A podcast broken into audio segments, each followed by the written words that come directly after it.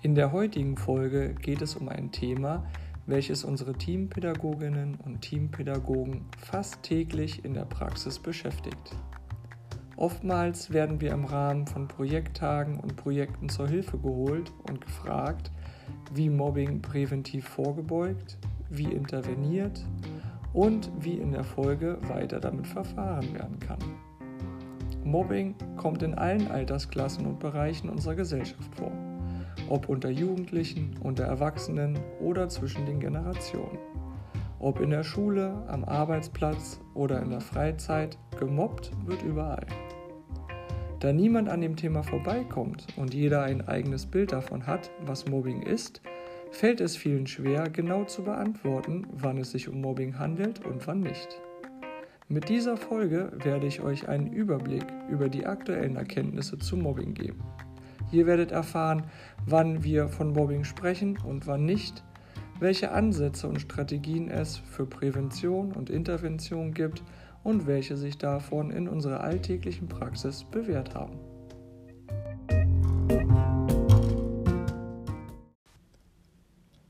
Mobbing hat viele verschiedene Gesichter und Facetten.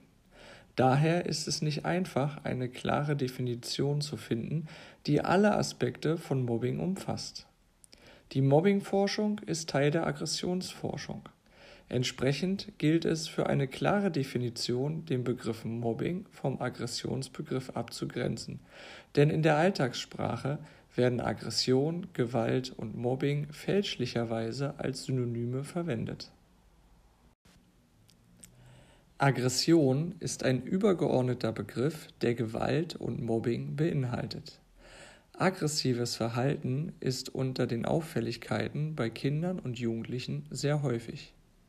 Aggression ist ein spezifisches, zielgerichtetes Verhalten mit der Absicht, einen anderen zu schädigen.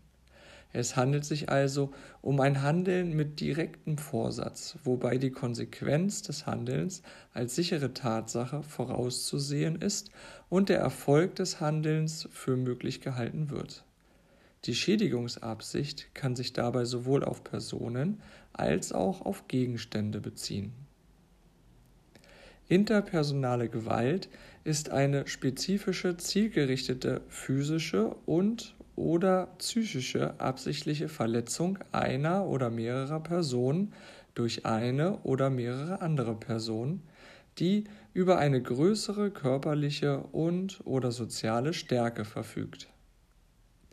Die größere körperliche und oder soziale Macht ist dabei ein Merkmal von Gewalt in Abgrenzung zur Aggression.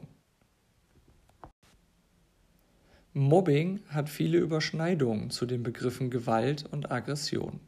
Dabei kommen einige zusätzliche Aspekte hinzu, die ihn klar abgrenzen.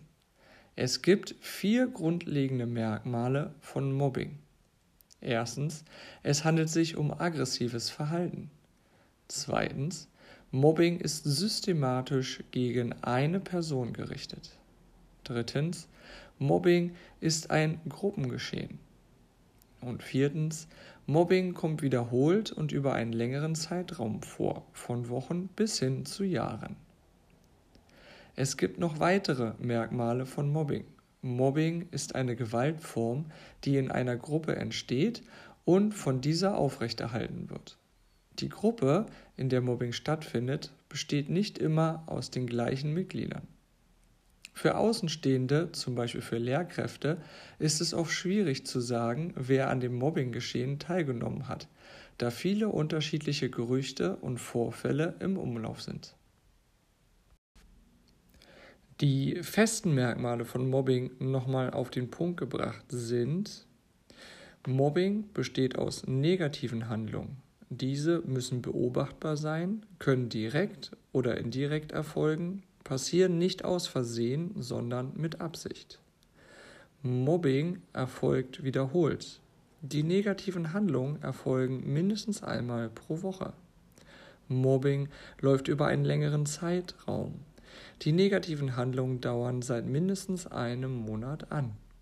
Beim Mobbing gibt es ein Kräfteungleichgewicht, eine körperliche, psychische oder zahlenmäßige Unterlegenheit, ein in der Selbstbehauptung nicht gewachsen sein oder in irgendeiner Weise hilflos sein. Mobbing ist also eine Machtdemonstration, bei der ein eindeutiges Ungleichgewicht zwischen Täter und Opfer besteht. Es handelt sich folglich um ein asymmetrisches Kräfte- bzw. Machtverhältnis innerhalb einer Beziehung zwischen mindestens zwei Personen. Das Opfer hat subjektiv und oder auch objektiv keine Möglichkeit, sich zu verteidigen. Das Opfer ist dem Täter stets unterlegen. Wichtig ist, dass Mobbing kein Konflikt ist, sondern Machtmissbrauch. Kinder lernen im Rahmen von Konflikten sich durchzusetzen und auch nachzugeben. Sie lernen Grenzen zu setzen und sie erkennen, wie weit sie gehen können. Mobbing ist kein Konflikt, da Konflikte einen konkreten Inhalt haben und sie soziale und emotionale Entwicklung fördern. Mobbing hingegen bietet keine Entwicklungsmöglichkeiten und ist nur eine Demonstration der Machtbedürfnisse des Täters oder der Täterin. Die unterschiedlichen Formen von Mobbing können anhand verschiedener Aspekte deutlich gemacht werden. Ein Aspekt ist die Anzahl der beteiligten Personen. Es gibt einzelne Täter und Täterinnen und einzelne Opfer. Es gibt aber auch Gruppen von Tätern und Täterinnen und Gruppen von Opfern. Ein weiterer Aspekt ist die Art von Handlungen. Dabei werden direkte Handlungen physisch und verbal und indirekte Handlungen relational unterschieden. Als physische oder verbale Aggression zum Beispiel einerseits, also physische oder verbale Aggression zum Beispiel einerseits und Ausschluss oder Ausgrenzen als Beispiele andererseits. Als drittes gibt es noch das Mobben mittels Internet, also Cybermobbing als gesonderte Form des Mobbings. Folgende Dinge werden oftmals als Mobbing ausgelegt oder so bezeichnet, sind aber kein Mobbing. Spaßkampf, Ringen oder Raufen. Hier geht es um das Kräftemessen unter Gleichstarken, um den Spaß an der körperlichen Auseinandersetzung und um das Austesten von Grenzen. Gewalt unter Gleichstarken. Dies ist so lange kein Mobbing, wie ein Kräftegleichgewicht im Geben und Nehmen vorliegt. Außenseiter. Auch Außenseiter sind kein Mobbing, wenn nicht aktiv schikaniert oder ausgegrenzt wird frotzeln, aufziehen oder necken. Was sich neckt, das liebt sich und fördert die Beziehung, erfordert aber gegenseitigen Respekt und gute Wahrnehmungsfähigkeit, um nicht die feine Grenze zur Beleidigung zu überschreiten. Mehrere Betroffene. Mehrere Betroffene, dabei handelt es sich um diskriminierendes, aggressives Gruppenverhalten, aber nicht um Mobbing. Mobbing erfolgt immer gegen eine Person. Einmalige Übergriffe. Auch einmalige Übergriffe sind kein Mobbing, können aber trotzdem gravierende Folgen verursachen. Drama oder gefühltes Mobbing, Self-Fulfilling Prophecy. Oft eine subjektive Wirklichkeitskonstruktion, die alle Zeichen als Ablehnung der eigenen Person deutet. Mobbing findet bei jüngeren Kindern ebenso statt wie bei älteren Jugendlichen und Erwachsenen. Kleinkinder und Jüngere mobben zum Beispiel in Form von Wegnehmen oder Verstecken von Gegenständen. Oft nehmen direkte physische Formen von Mobbing mit steigendem Lebensalter ab, während indirekte Formen zunehmen. Mit zunehmender kognitiver Fähigkeit wird Mobbing subtiler und komplexer. Mit zunehmendem Alter entwickeln sowohl die Täter und Täterinnen als auch die Opfer mehr Verhaltensstrategien, sowohl verbal als auch sozial. Und sie entwickeln bessere Möglichkeiten, auf Mobbing zu reagieren. Gerade vor und nach Entwicklungsübergängen wie Einschulung, Klassen- oder Schulwechsel nimmt Mobbing zu. Dies liegt an einer veränderten sozialen Dominanzhierarchie und an einem veränderten sozialen Gefüge. Gerade in diesen Phasen muss also vermehrt auf Mobbing geachtet werden und entsprechend präventiv und auch interventiv gearbeitet werden. Nun haben wir uns genauer damit beschäftigt, was Mobbing eigentlich ist. Festhalten möchte ich nochmals die vier grundlegenden Merkmale von Mobbing nach Alsaga 2012. Es handelt sich beim Mobbing um aggressives Verhalten. Mobbing ist systematisch gegen eine Person gerichtet. Mobbing ist ein Gruppengeschehen. Und Mobbing kommt wiederholt und über einen längeren Zeitraum vor, von Wochen bis hin zu Jahren.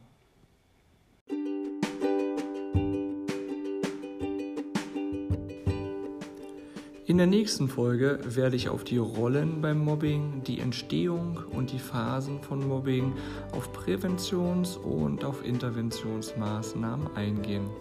Ich würde mich freuen, wenn ihr unseren Podcast abonniert, weiterempfehlt und bei der nächsten Folge wieder dabei seid. In den Short Notes werde ich euch Literaturhinweise und Empfehlungen geben und freue mich auf eure Anmerkungen und Kommentare. Bis zur nächsten Folge mit Teampädagogik.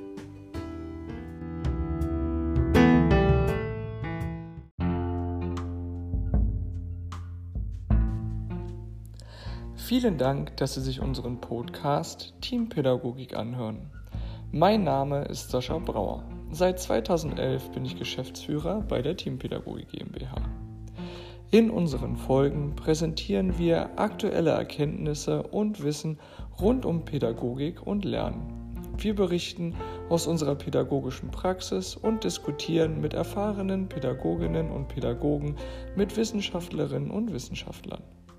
Haben Sie Themenwünsche, aktuelle Probleme oder Austauschbedarf? Teilen Sie uns dies gern als Kommentar, Nachricht oder per E-Mail mit. Sie finden uns zudem online auf teampädagogik.de.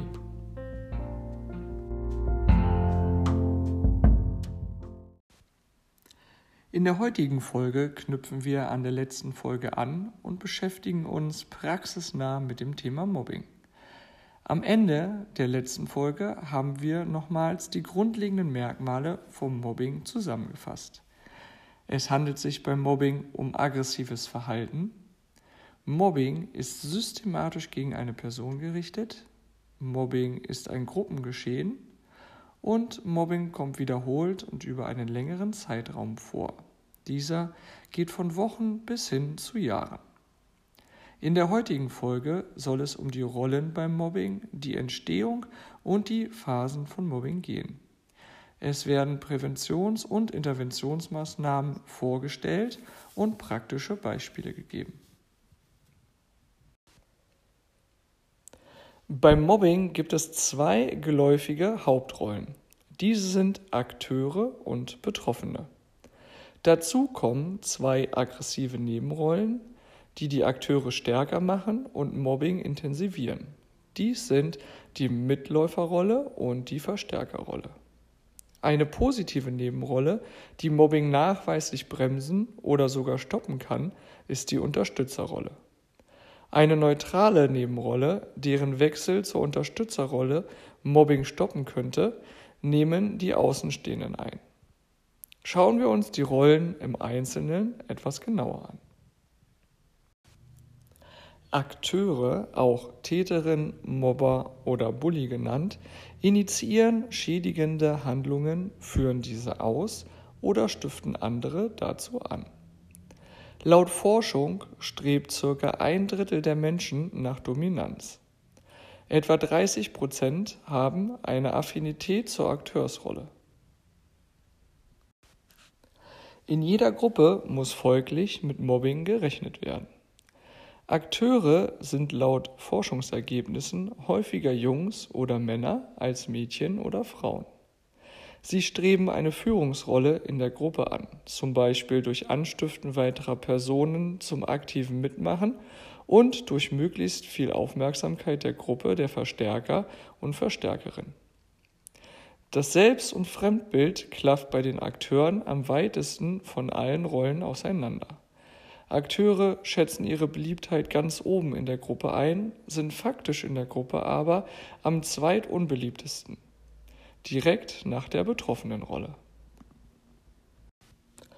Mitläuferinnen und Mitläufer, auch Assistenten oder Assistants genannt, lassen sich zum Mitmachen bei direkten oder schädigenden Handlungen instrumentalisieren.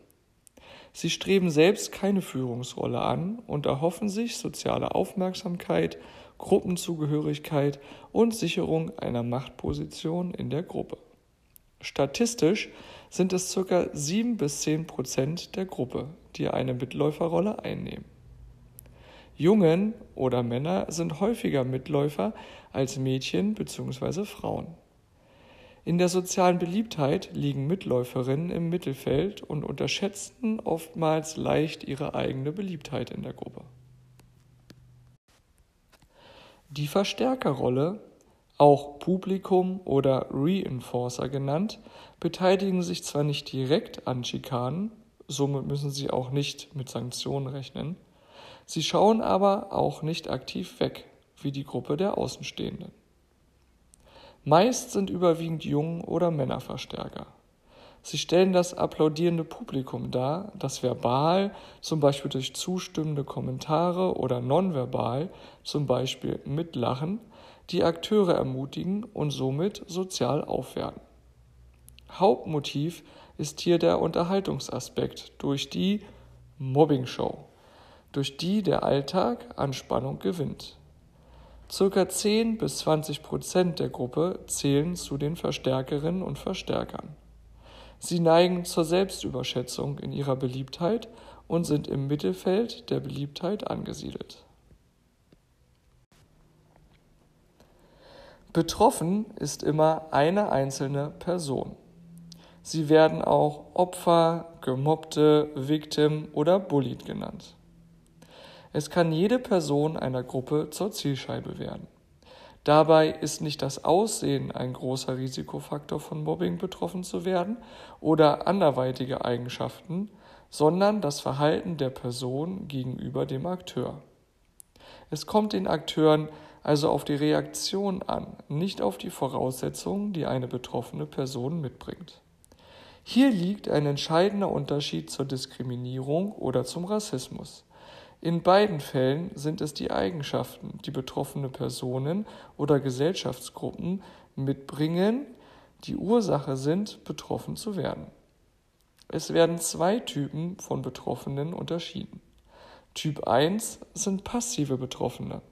Sie fallen oft durch unsichere, unterwürfige Körpersprache auf, wirken oft hilflos, ängstlich, leise, zögerlich oder gehemmt.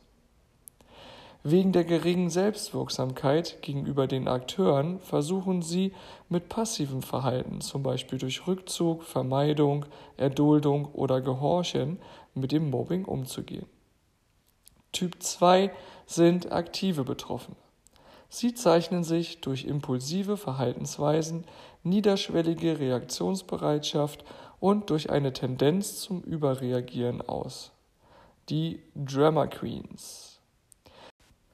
Sie wehren sich zum Teil heftig, verbal oder körperlich, sind dabei aber oft ungeschickt, zu aggressiv oder neigen zum Ausrasten. Oft werden die Betroffenen daraufhin als vermeintliche Täter oder Täterin bestraft, womit die eigentlichen Akteure vollen Erfolg hatten. Zeitweilig wechseln betroffene Personen in die Akteursrolle, um sich aus der Opferfalle zu befreien.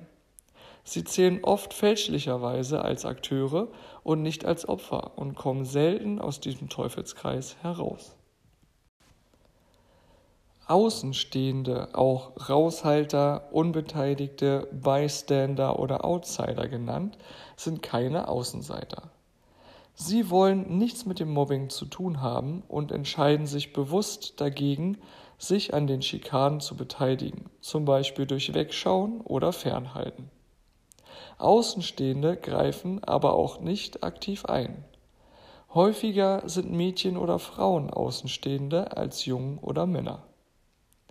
Es gibt unterschiedliche Motive für diese Rolle. zum Beispiel Angst, Konzentration auf den Unterricht oder die betroffene Person hat die schlechte Behandlung vermeintlich verdient.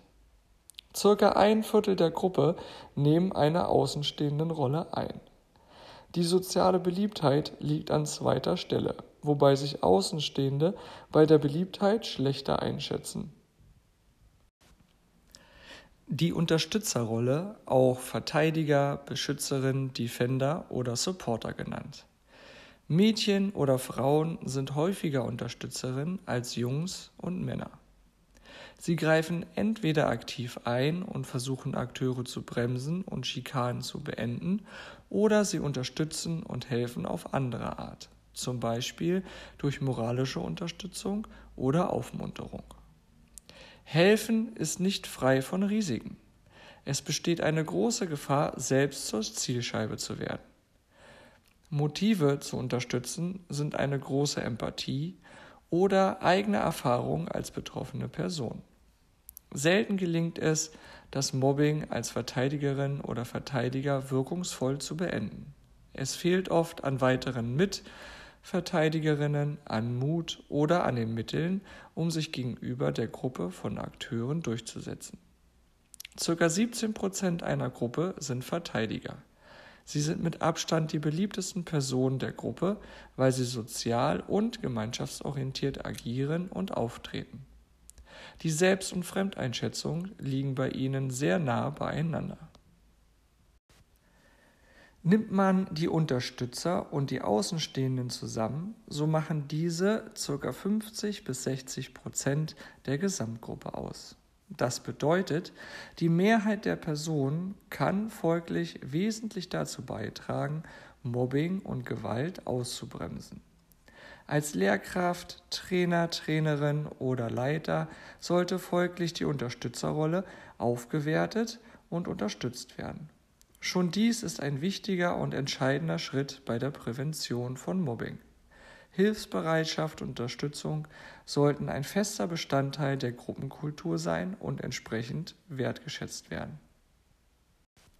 Zu guter Letzt die Rolle als Lehrkraft, als Trainerin oder Trainer, als Leiterin oder Leiter einer Klasse oder Gruppe. Es existieren bis heute wenige Untersuchungen über diese Rolle, obwohl sie eine Schlüsselrolle bei Mobbing darstellt. Im Idealfall nimmt die Lehrkraft eine Vorbildfunktion in der Gruppe ein in dem Umgangsregeln erarbeitet und eingefordert werden, hilfsbedürftige Teilnehmerinnen und Teilnehmer mit Selbsthilfetipps gestärkt, übergriffige Teilnehmer liebevoll Grenzen gesetzt und mit allen Teilnehmerinnen und Teilnehmern das Einmischen eingeübt wird. Weniger ideal, aber dennoch positiv ist die Rolle als Verteidigerin oder Verteidiger. Sie treten als Retter oder Retterin schwacher Teilnehmer auf, wobei diese aber in ihrer Hilflosigkeit alleine gelassen werden. Ungünstig ist die Rolle als Außenstehende, also Wegschauen, Ungewissheit und den Teilnehmerinnen und Teilnehmern die Gruppenprozesse selbst überlassen. Das klare Signal ist hier, Mobbing wird geduldet. Gravierend ist die Einnahme der Akteursrolle, also Machtmissbrauch und das Vorleben von Ausgrenzung.